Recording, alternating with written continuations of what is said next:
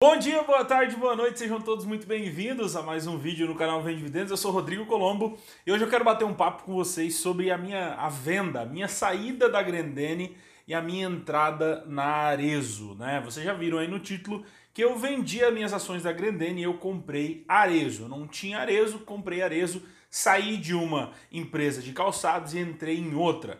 Então nesse vídeo aqui eu quero já fa falar né, os motivos que me levaram, alguns pontos cruciais que fizeram eu sair da Grendene, que eu já investi há muito tempo. Eu não investia muito nela, mas eu tinha realizado uma compra há bastante tempo, né? E saí dela agora, depois de algumas situações que eu vou estar explicando, e resolvi entrar na Arezo e eu vou falar um pouquinho para vocês aqui sobre isso. Um detalhe importante, se você tá afim que eu faça uma análise da Arezo, comenta aqui embaixo, deixa nos comentários aí para mim e fala, Rodrigo, faz uma análise, uma análise daquelas completas mesmo, de 40 minutos, onde eu pego a apresentação e eu destrincho ela falando para vocês tudo que a Arezo está fazendo, tudo que a empresa está fazendo, aonde que ela está chegando e se vale a pena para você ou não, se você talvez não conhece a empresa ou já conhece para ficar aí sabendo de tudo que está rolando. Então, eu decidi agora nesse mês, né, no mês de junho, vender todas as minhas ações de Grendene e comprar Arezo. Qual foi o principal motivo? A Grendene é uma empresa que ela já está há bastante tempo no mercado, ela é bem conhecida, né? Só que ela vem há muito tempo patinando, né? Para vocês terem uma noção, no ano de no, no, no ano de 2011, ela tinha uma receita líquida, vocês vão estar tá vendo aí na tela, de aproximadamente 1,5 bilhões, né? Então ela chegou a ter quase 3 bilhões, quase 2 bilhões e meio, ela chegou a ter 2,2 bilhões basicamente, e hoje ela está na faixa dos 2 bilhões, isso a Grendene, né? Naquele mesmo período de 2011, a Arezo tinha 678 milhões de receita e ela continua crescendo ano após ano, trimestre após trimestre, sem sofrer tanto com a crise, sem sofrer tanto com os problemas que a, que a Grendene vem passando, né? Então hoje a diferença entre elas é muito pequena. A Arezo tem aí uma receita líquida de 1.6 bi, enquanto a Grendene 2 bi, né? Então a gente vê que durante os anos a Arezo ela tem desenvolvido uma, uma técnica, uma estratégia que tem dado muito mais certo. A Grendene ela trabalha né, de uma forma um pouco diferente, ela tem algumas marcas conhecidas, como Melissa, como Ryder, só que não trabalha da mesma forma que a Arezo trabalha. A Arezo ela está desenvolvendo um trabalho muito bom com franquias, com lojas multimarcas, né? Ela está desenvolvendo esse trabalho que faz com que ela ganhe mais tendo menos custos, ou seja, colocando os custos na mão de empreendedores que querem cuidar e querem vender produtos das suas marcas, né? Arezo, né? Algumas marcas que a Arezo tem é a própria Arezo, marca Arezo, né? Schutz, Alexandre Birman, Ana Capri, Fever e a própria Vans no Brasil. Né? Ela é responsável pela venda do, do, dos produtos da Vans aqui no Brasil. Então, as marcas que a Arezo tem, têm crescido muito mais todo ano, tem tomado um espaço muito maior todo ano, e ela, e ela tá meio que seguindo a mesma tendência, a mesma linha que a Lojas Renner seguiu, né? As Lojas Renner lá atrás, ela saiu só de uma vendedora de roupa para começar a produzir as suas marcas, começou a é, ampliar né, as suas marcas, jogar as suas marcas para cima, porque quando ela faz isso, ela consegue cobrar, ela consegue cobrar pela marca, né? Um exemplo da Arezo é a Alexandre Birman. Se você for no site deles, você vai ver que tem calçados lá custando R$ 2.500, 3.500 reais.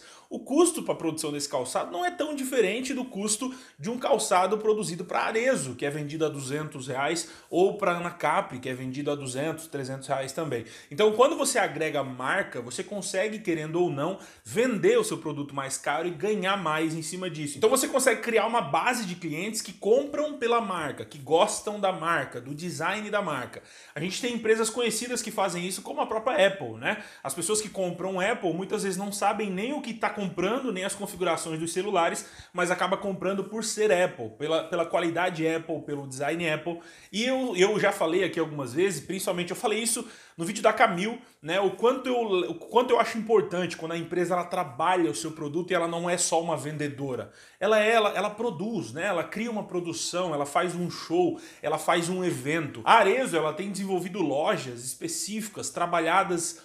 só para os seus produtos, ela tem treinamentos específicos para os vendedores, coisa que a Grendene pecou muito nos últimos anos. A Grendene ela tem se tornado cada vez mais uma marca esquecida, né? Ela tem muito dinheiro guardado, ela acaba não avançando, ela acaba não trazendo novas estratégias. Os últimos movimentos que ela fez, por exemplo, foi investir dinheiro em empresas totalmente fora do ramo de calçados, né? Ela investiu em empresas de construção civil e isso saiu totalmente da zona de conforto da empresa. Um outro ponto que a gente pode ver, né, que está rolando uma grande diferença entre as duas empresas, é um indicador que eu gosto muito de olhar, que eu gosto muito de analisar, que é o CAGR, né? C-A-G-R. Tem lá no site do Status Invest, lá de forma gratuita para você, ah, você ver.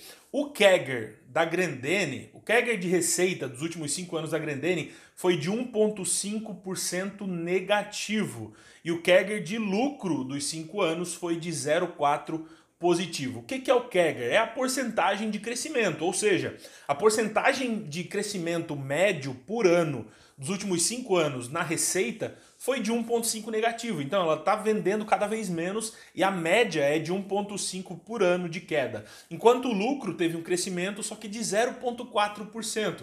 Quando a gente pega e vê isso dentro da Arezo, por exemplo, a gente vê que a Arezo teve um CAGR de receita dos últimos 5 anos de 9,79 e dos lucros 7,54.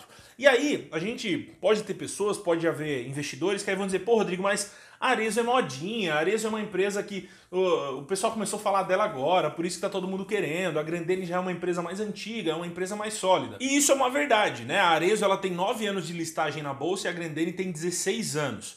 Enquanto a Grendene tem 49 anos de fundação, a Arezo tem 48. Então elas, como empresa, têm praticamente a mesma idade, só que de bolsa elas têm. A Grendene tem praticamente o dobro. Agora, uma coisa que eu quero falar é basicamente o que eu vejo na Grendene é o que eu vejo que tem acontecido com a Ambev, por exemplo. Né?